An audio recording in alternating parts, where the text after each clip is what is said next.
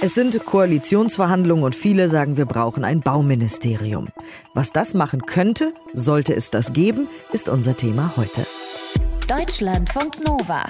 Kurz und heute. Mit Diane Hilscher. Wird es ein Klimaministerium geben? Wer wird das Finanzministerium bekommen? Und was ist eigentlich mit einem Bauministerium? Jetzt sind ja Koalitionsverhandlungen, da passiert ganz viel. Und nicht nur Politikerinnen und Politiker wollen jetzt auch ein Bauministerium, sondern zum Beispiel auch die Architects for Future, die sich für einen nachhaltigen Wandel in der Baubranche einsetzen. Und warum es jetzt ein Bauministerium wieder geben sollte, wollen wir besprechen mit Elisabeth Bröhrmann, die dort im Beirat ist. Guten Morgen. Guten Morgen. Vielen Dank, dass wir darüber sprechen können. Was soll denn in Ihren Augen ein Bauministerium jetzt genau machen? Ja, wir finden, dass eben das, der Bausektor ist so entscheidend für so viele Herausforderungen und Fragestellungen der jetzigen Zeit, sei es die Kreislaufwirtschaft oder eben die fossilen Heizsysteme, die Verkehrs- und die Stadtplanung, aber eben auch soziale Aspekte wie bezahlbarer Wohnraum oder Bodenspekulation, aber eben vor allem eben auch die ökologischen Belange wie die CO2-Emissionen. Und das ist so wichtig, dass das gemeinsam und zusammenhängend betrachtet werden muss. Und da brauchen wir ein eigenes Ministerium für. Im Moment geht das einfach unter. Da ist das Innenministerium angesiedelt und bekommt nicht genügend Aufmerksamkeit für die Wichtigkeit, die es hat. Und wo sprechen wir da über Ökologie beim Neubau vor allem oder tatsächlich auch bei den Altbauten, die es bereits gibt? Bei beidem letztlich. Also der große Hebel liegt natürlich darin, eigentlich nicht mehr zu bauen. Wir sagen, das zukünftige Bauen ist nicht mehr bauen, denn die graue Energie, man spricht davon im Moment, wenn man Bauen betrachtet, guckt man auf die Betriebsenergie und die Energie, die aber schon in den Bauten steckt, wird nicht beachtet. Und deswegen müssen wir die schützen, den Bestand weiter nutzen und sanieren und das Neubauen eigentlich vermeiden.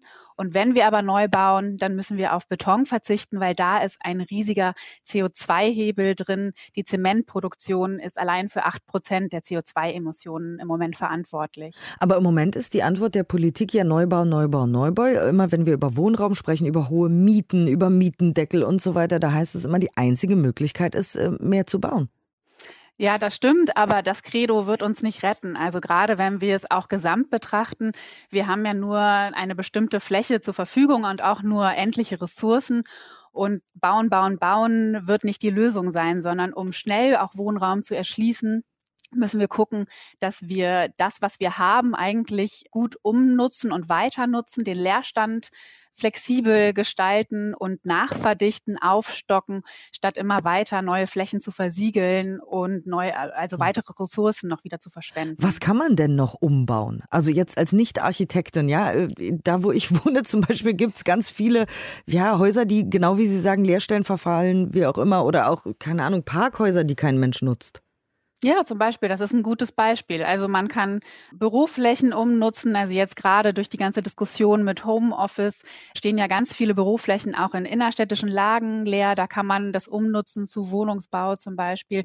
Aber eben auch im ländlichen Raum verfallen die Ortskerne, sind leer und drumherum werden aber reihenweise neue Einfamilienhausgebiete ausgewiesen. Und da ist ja einfach ein Ungleichgewicht drin. Da müssen wir uns natürlich fragen, wie wollen wir wohnen? Wie wollen wir leben? In welchen Nachbarschaften? Wie soll das aussehen? Und kommen wir nicht auch, also können wir nicht die bestehenden Gebäude einfach auch weiter nutzen, auch wenn sie dann vielleicht ein bisschen kleiner sind und vielleicht ein bisschen mehr liebevolle, ja, Arbeit benutzen, um sie wieder ertüchtigen zu können. Und vor allem müssen sie natürlich auch energetisch saniert werden. Vielen Dank auf jeden Fall fürs Gespräch, Elisabeth Bröhrmann. Sie ist im Beirat der Architects for Future und die sagen, wir brauchen ein Bauministerium. Im Moment laufen hier die Koalitionsverhandlungen und da kann noch viel passieren. Die sagen, wir müssen vor allem umbauen und nicht ganz so viel neu bauen, wenn wir unsere Ressourcen schützen wollen. Dankeschön. Deutschlandfunk Nova. Kurz und heute.